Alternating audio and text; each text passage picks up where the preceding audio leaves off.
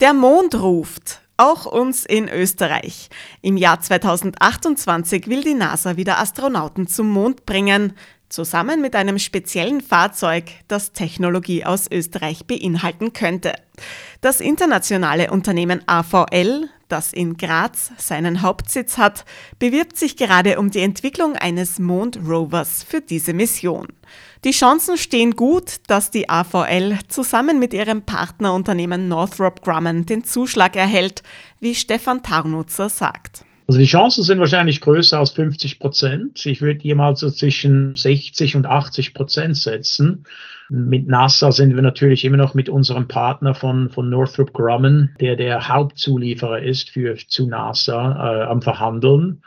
Aber die Möglichkeit, zusammen mit einem Riesenpartner wie Northrop Grumman, der schon seit Jahren in der, in der, Raum, in der Raumfahrt und Raketen, um, um Satelliten und andere Sachen in, ins All zu schießen, mit denen mitzuarbeiten und mit denen natürlich dann einen super fähigen und sehr erfolgreichen und erfahrenen Partner zu haben und von denen ausgewählt zu werden von, von 100 anderen Möglichkeiten, ist, ist natürlich schon, äh, zeigt schon, wie weit die AVL gekommen ist und wie unsere Technologie sehr, äh, sehr in, in hohem Bedarf ist. Wie gesagt, nicht nur auf dem Boden, aber auch in der Luft und dann im All. Also von dem her glauben wir schon, dass die, die mit ihrer Erfahrung und, und, und erfolgreichen Vergangenheit mit NASA, dass wir hier ganz große äh, Chancen haben.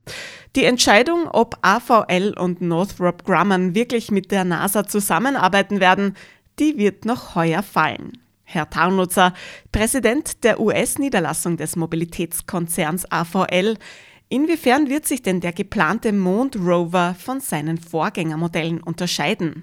Ja, was sich groß unterscheidet hier ist, dass es batteriebetrieben, das ist nicht brennstoffbetrieben, also batteriebetrieben. Der Unterschied ist, ist, dass es eine lange Arbeitszeit haben muss. Also es muss da zwischen fünf und zehn Jahren arbeitsfähig bleiben auf der dunklen Seite des Mondes, äh, in einem sehr, sehr strengen oder harschen Umgebung, Environment, sich da zurechtzufinden vom autonomen Fahren wird sehr, schon sehr, sehr schwierig werden, ist eine große Herausforderung fürs Team. Aber das macht natürlich dann auch Spaß und von dem her ist das ein großer Unterschied von was vor 30, 40 Jahren da auf dem Mond war. Ein batteriebetriebenes Fahrzeug am Mond, das stellt bestimmt ganz besondere Anforderungen an die Entwicklung einer Batterie. Genau, genau. Nicht nur die Batterie, aber auch natürlich das, das autonome Fahren. Ja, das muss ja auch, äh, wenn die wenn die Astronauten nicht da sind und wir verschiedenes Equipment und verschiedene Wissenschaftsprodukte da rumfahren müssen, um verschiedene Samples und so zu nehmen von der Mondoberfläche. Das ist natürlich dann auch auf der, auf der Erde haben wir Straßen haben wir verschiedene Markierungen. Auf dem Mond gibt's das nicht. Und weil alles sehr dunkel ist und, und sehr schwierig zu umfahren, weil wir da keine Mappen haben und GPS-Systeme werden da nicht funktionieren, ist das dann auch noch zusätzlich eine andere äh, Herausforderung. Wie kann denn die Navigation am Mond überhaupt funktionieren, wenn die ganzen Systeme zur Orientierung wie GPS nicht vorhanden sind und es noch dazu dunkel ist? Das geht sehr groß natürlich mit ähnlichen Systemen wie Radar, ähnlichen Systemen wie Kameras jedes Mal, wenn wir fahren müssen, muss das die ganze, der ganze Path, also der ganze Weg, den wir dann einschlagen, neu berechnet werden. Und es ist immer mehr oder weniger, äh, wie gesagt, man hat da keine gesetzten Punkte, wie wir sonst auf der Erde haben, keine Straßen, wie wir auf der Erde haben. Äh, und wie gesagt, das Große sind, sind Kameras und, und, und andere Sensoren, die man da braucht, die außer natürlich von der Umgebung her anders sind als auf der Erde. Die sind sehr ähnlich wie die auf der Erde. Ähnlich wie bei uns auf der Erde. Bedeutet das, dass die Entwicklung eines neuen Mondrovers auch Anstoß gibt für technologische Innovationen auf der Erde? Das ist, das ist der Hauptgrund, warum NASA das machen will. Ja, und ich, es ist sehr interessant über die letzten zwei, drei Jahre, wo wir mit denen zusammengearbeitet haben, um, um zu diesem Punkt zu kommen, die wir dann hoffentlich jetzt in den nächsten zwei, drei Monaten erreichen werden, damit wir wirklich ähm, anfangen, das, das Ganze zu entwickeln, nicht nur Teile. War sehr interessant zu sehen, wie viele verschiedene Entwicklungen und Technologie, technologische Riesenfortschritte, nicht nur Fortschritte, aber große Fortschritte äh, man gemacht hat mit solchen Mondfahrten und anderen, ich sage jetzt mal, Technologie, ähm, äh, oder, oder Exploration in, in das All. War sehr interessant von den verschiedenen Leuten von NASA und von Northrop Grumman zu hören, wie, wie Technologie auf der Erde ich persönlich und auch andere gar nie realisiert haben, dass, dass eigentlich die, die Fortschritte in, der, in diesen Technologien waren nur möglich, weil NASA oder auch andere, die, die ins All bringen mussten. Ja, also vom Computer her, wie schnell ein Computer kleiner und besser geworden war, war es, weil wir den brauchten, um, um die Mondfahrt zu kommen. Äh, Batterien, Brennstoffzellen, viele von diesen Sachen. Unglaublich, wie viel eigentlich man lernen kann und dann in die Welt äh, zurückbringen kann, wenn man auf den Mond geht oder wenn man nur ins, ins auch nur ins All gehen. Ja.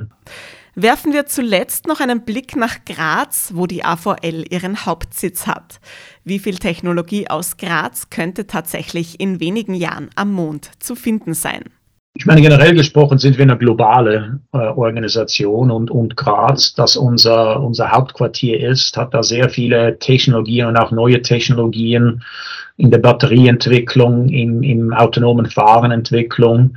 Äh, von dem her werden wir in den USA die, die, äh, das Hauptprojekt leiten und entwickeln. Sehr viel Technologie und, und Know-how auch von, von Graz aus äh, brauchen. Von dem her ist, ist Graz obwohl nicht unbedingt direkt involviert, weil es natürlich ein US-Projekt sein muss oder ist, äh, wird da sehr viel Technologie, die wir auf globaler Basis äh, entwickelt haben oder entwickeln und auch Research äh, machen. Äh, die AVL steckt ja sehr viel Geld ins, ins Research and Development rein, also sehr viel in Patente, neue Technologien. Und das wird dann eine Möglichkeit, äh, viele von diesen Investitionen dann in diesem Projekt unterzubringen und dann natürlich zurück auch wieder äh, neue Technologien, wie wir jetzt bereits besprochen haben, auch die wieder zurück in die AVL zu bringen, um unsere Batterien für Mobilität auf der Erde noch besser machen können, weil wir so viel lernen, äh, wie in noch schwierigen Umfeld auf dem Mond können wir dann lernen, wie wir noch besser auf der Erde äh, unsere Batterien, unsere ADAS und autonome äh, Fahrzeugtechnologie verbessern können oder erweitern können. Egal ob in Graz oder in den USA.